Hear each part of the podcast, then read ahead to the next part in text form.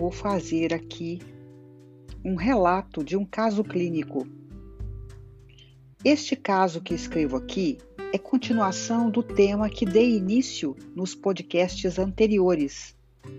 Você vai encontrar os podcasts na playlist Espiritualidade na nossa vida cotidiana, onde eu vou relatar conceitos teóricos mesclando com casos clínicos para que a gente possa adquirir conhecimentos que não são tão, digamos, comuns da gente ver na nossa prática diária, porém são muito frequentes na nossa vida cotidiana.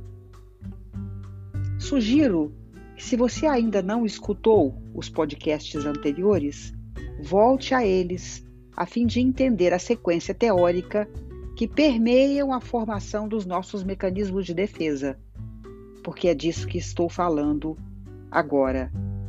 E eu gostaria de ilustrar o conceito de compulsão à repetição para que possamos avaliar melhor do que se trata. No próximo episódio, eu vou trazer o conceito teórico psicanalítico do que se trata essas repetições que fazemos ao longo da nossa vida à reveria da nossa vontade. Minha paciente, mulher e homossexual, possui um padrão de comportamento obsessivo muito forte Dentro deste padrão, ela desenvolveu um modo de ser em que ela precisa manter o controle de tudo em que se envolve. Então, no trabalho, em casa, na vida afetiva, nada pode sair do controle dela. Ou seja, quando algo sai errado, ela sente muita angústia. Muita mesmo. E a tendência sempre é ela se culpar mesmo que racionalmente ela saiba que não teve culpa. Ainda assim, a mente dela dá um jeito dela inventar uma culpa a seu próprio respeito. Por exemplo, após muitos esforços, ela finalmente conseguiu comprar um pequeno apartamento, que, diga-se de passagem, também era um desejo obsessivo de ter segurança na vida, mas tudo bem.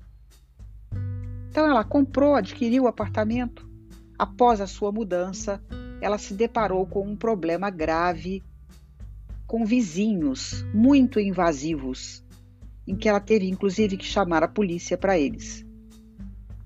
Não bastasse a inconveniência das pessoas que estariam usando indevidamente o local como se o prédio fosse delas, ela se angustia e se culpa por não ter observado com mais detalhes antes de realizar a compra do apartamento.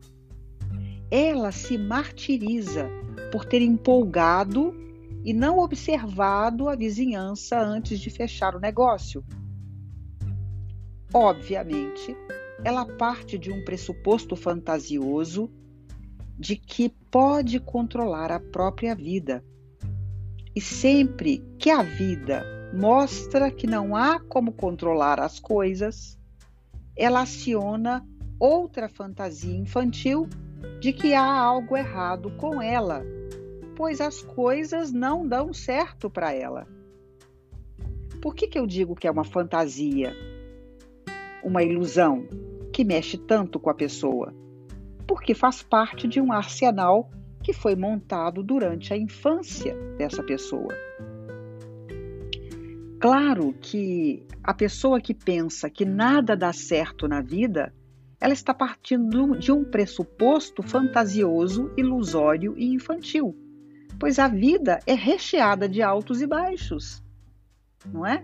Tem momentos em que você vai bem e tem momentos em que você vai ter que ultrapassar obstáculos. E não se pode generalizar que a vida não dá certo. Para mim, isso é uma ilusão infantil. Quer dizer, numa época em que ela, minha paciente, não poderia criar nada ancorada na realidade da vida, porque ela era uma criança, ela não tinha arsenais próprios para enxergar a realidade ainda, ela se ancorou numa fantasia, numa ilusão. Essa fantasia ou ilusão ajudou essa criança enquanto podia a viver, né? E a criar um arsenal próprio de transformação da vida ou de suportar a vida ou de amenizar a angústia, né? E serviu para ela naquele momento. Enquanto ela podia ser criança e não tinha uma real responsabilidade na vida, digamos que deu certo. Porém, à medida que ela foi crescendo, à medida que nós vamos crescendo, né? Que isso acontece conosco, com todos nós, e vamos nos inteirando com o mundo da vida, vamos tendo que colocar em prática este arsenal que criamos na infância. E aí você começa a se deparar com os limites. Você vai vendo que não deu certo. E foi isso que aconteceu com ela. À medida que ela foi tendo que colocar o seu arsenal infantil na prática, ela se deparou com o fato de que aquilo que ela armou para si começa a encontrar os obstáculos naturais da vida. E ela, inflexível na sua angústia e no medo do sofrimento, não possui jogo de cintura para aceitar que não há o que controlar. Ela teme ver ruir seu mundo interno e acontecer algo muito ruim, pois ela não sabe lidar com a vida, entre aspas. É o que ela relata, né? Ela pensa, é o que ela fala. E isso vira uma verdade tão grande que a pessoa precisa recorrer a uma série de outras fantasias a fim de apaziguar sua angústia transbordante. Então ela me relata que cria histórias mentais alternativas e também fantasiosas, numa tentativa mágica de é, amenizar esse sofrimento. Como, por exemplo, ela disse para mim que a própria cabeça dela, né, a própria mente dela, criou uma espécie de devaneio. E neste devaneio, ela sonhava, não, ela sonhava acordada, né? Ela fazia uma imagem mental de que o Brasil seria um país comunista, que cada pessoa ganhava uma casa da prefeitura sem direito de escolher. Era igual para todo mundo. E aí ela caiu sem querer com esses vizinhos. Portanto, não foi culpa dela, foi do governo. Então, ela criou uma historinha na cabeça dela que fica se repetindo como um frame né, constante, em que ela se desculpa através de uma fantasia. Eu expliquei para ela que esta saída não só é temporária por ser fantasiosa, como reforça o padrão repetitivo, pois continua dentro do mesmo padrão de achar que alguém tem que ser culpado pelos erros da vida. Embora ela consiga, a cada caso que a mente dela inventa para fazer uma catarse temporária, ela consegue afastar um pouco da, da angústia, ainda assim ela continua com o mesmo padrão repetitivo à espreita, pronta para dar o bote na primeira inconveniência da vida que aparecer. E vamos combinar que são muitas. Muito bem, eu expliquei para ela que ela deve fazer três coisas basicamente, a fim de finalizar com seus padrões repetitivos, que vou chamar de providências externas. Na verdade, é três mais um, tá? Eu vou falar de três providências e uma última, portanto seriam quatro providências. Mas esta última, digamos que é um bônus extra que a gente não vê com muita uh, frequência nos processos terapêuticos e é disso que eu quero falar para vocês. É, a primeira providência externa será aprender a buscar a história real e não apenas criar uma outra fantasiosa. No caso dela, por exemplo, vamos imaginar que ela deveria é, conter a fantasia e criar a história real, que é a de que ela teve uma oportunidade de comprar um apartamento, que este estava num ótimo preço, dentro do que ela podia, e que ela visitou vários outros antes de se decidir por este, especificamente por vários motivos, e disse para ela que ela deveria enumerar para si mesma quais eram esses motivos que levaram ela a escolher este apartamento.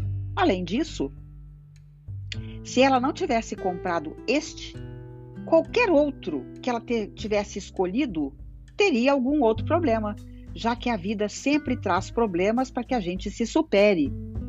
E aí ela iria, de qualquer forma, acionar um padrão interno e ficar pensando: mas e se eu tivesse comprado aquele e não esse? Eu estaria melhor.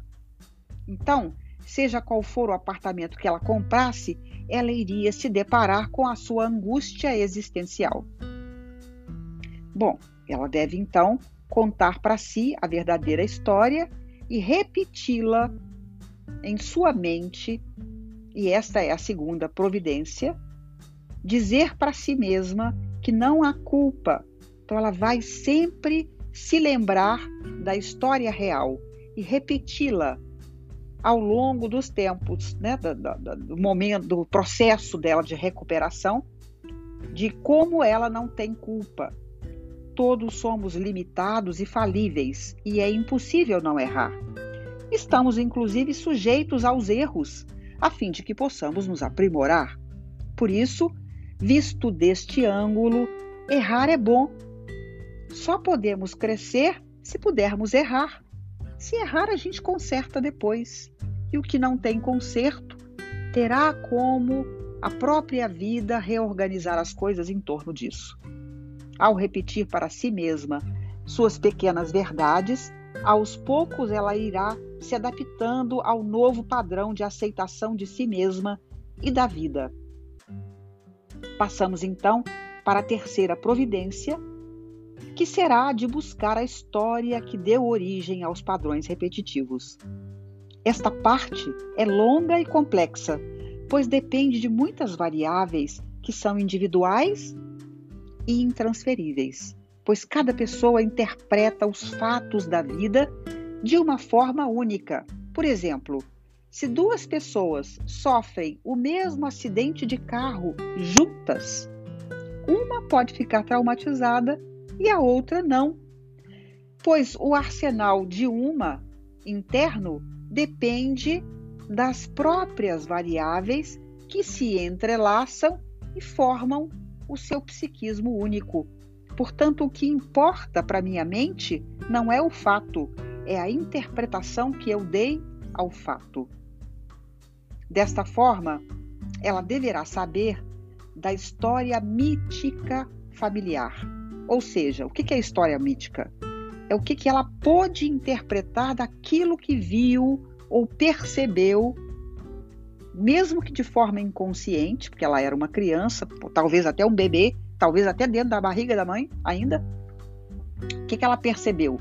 Da sua mãe, do seu pai e da família com que ela conviveu na infância, com quem ela conviveu na infância, numa época em que ainda não tinha capacidade de elaboração de ego, ou seja, antes dos sete anos de idade. Ela também deverá procurar se lembrar de fatos da infância e trazê-los à luz da consciência e elaborar com o auxílio de um profissional que saiba fazer as conexões analíticas, pois o inconsciente utiliza de metáforas a fim de não se expor ao próprio indivíduo, que tem também defesas próprias para proteger aquele pacto que ele criou para si, como se fosse uma preciosidade que tem dentro dele que o salva, ok? Então ele dribla ah, quando tenta tirar de si aquilo que ele mesmo criou para o seu próprio bem, entre aspas, ok? Bom, quando este trabalho estiver em andamento, pode-se perceber que a pessoa vai melhorando ou se ajustando e construindo para si mesma um outro arsenal maduro e realista de lidar com os obstáculos do cotidiano. Esta providência poderá ser feita com bastante resultados positivos, utilizando a regressão de memória à infância, ao útero materno, como também a vidas passadas, fechando assim o quebra-cabeças complexo da formação psíquica da pessoa. Detalhe para a regressão de memória, que deve ser feita sem hipnose, que não tira da pessoa consciência de si em momento algum. A pessoa deve estar lúcida, acordada e trazendo na sua tela mental, com todo o colorido afetivo, aquilo que ela viveu no passado e que não se lembra mais. Por último, e não menos importante, que é o bônus que eu disse para vocês, devemos abrir durante todo o processo de cura um entendimento espiritual a respeito do porquê viemos em uma determinada família, de uma mãe assim, de um pai também assim, do jeito dele, numa família assim assado, com mais irmãos, com menos irmãos, a fim de viver tais e tais fatos, numa idade em que ela ainda não poderia fazer escolhas, nem sequer mudar seu destino. Compreender também que destino é sinônimo de karma. Então, chegar à definição do próprio karma. O que eu vim fazer neste mundo? Desta vez, nessa vida, o que eu preciso elaborar em mim? O que eu preciso superar em mim mesma? E então chegar à definição, abrindo essa compreensão de si sem precedentes a respeito do próprio karma. Através de técnicas, promover também limpezas espirituais que incluem organização das energias dos chakras, facilitando o fluxo energético, conhecer e conversar com os mentores de luz sobre sua história e saber do futuro provável que a aguarda, assim como realizar cirurgias espirituais, remoção de obsessores e também de possíveis implantes energéticos. Para que possamos alcançar esta extensão maravilhosa de nós, será preciso mudarmos nosso paradigma existencial, compreender que é humanamente impossível resolver todas as questões internas existenciais com apenas algumas sessões de terapia. A busca deverá ser longa e constante. Todo o resto, todas as terapias breves e passivas que temos à nossa disposição hoje em dia será útil na medida em que nos coloca bem.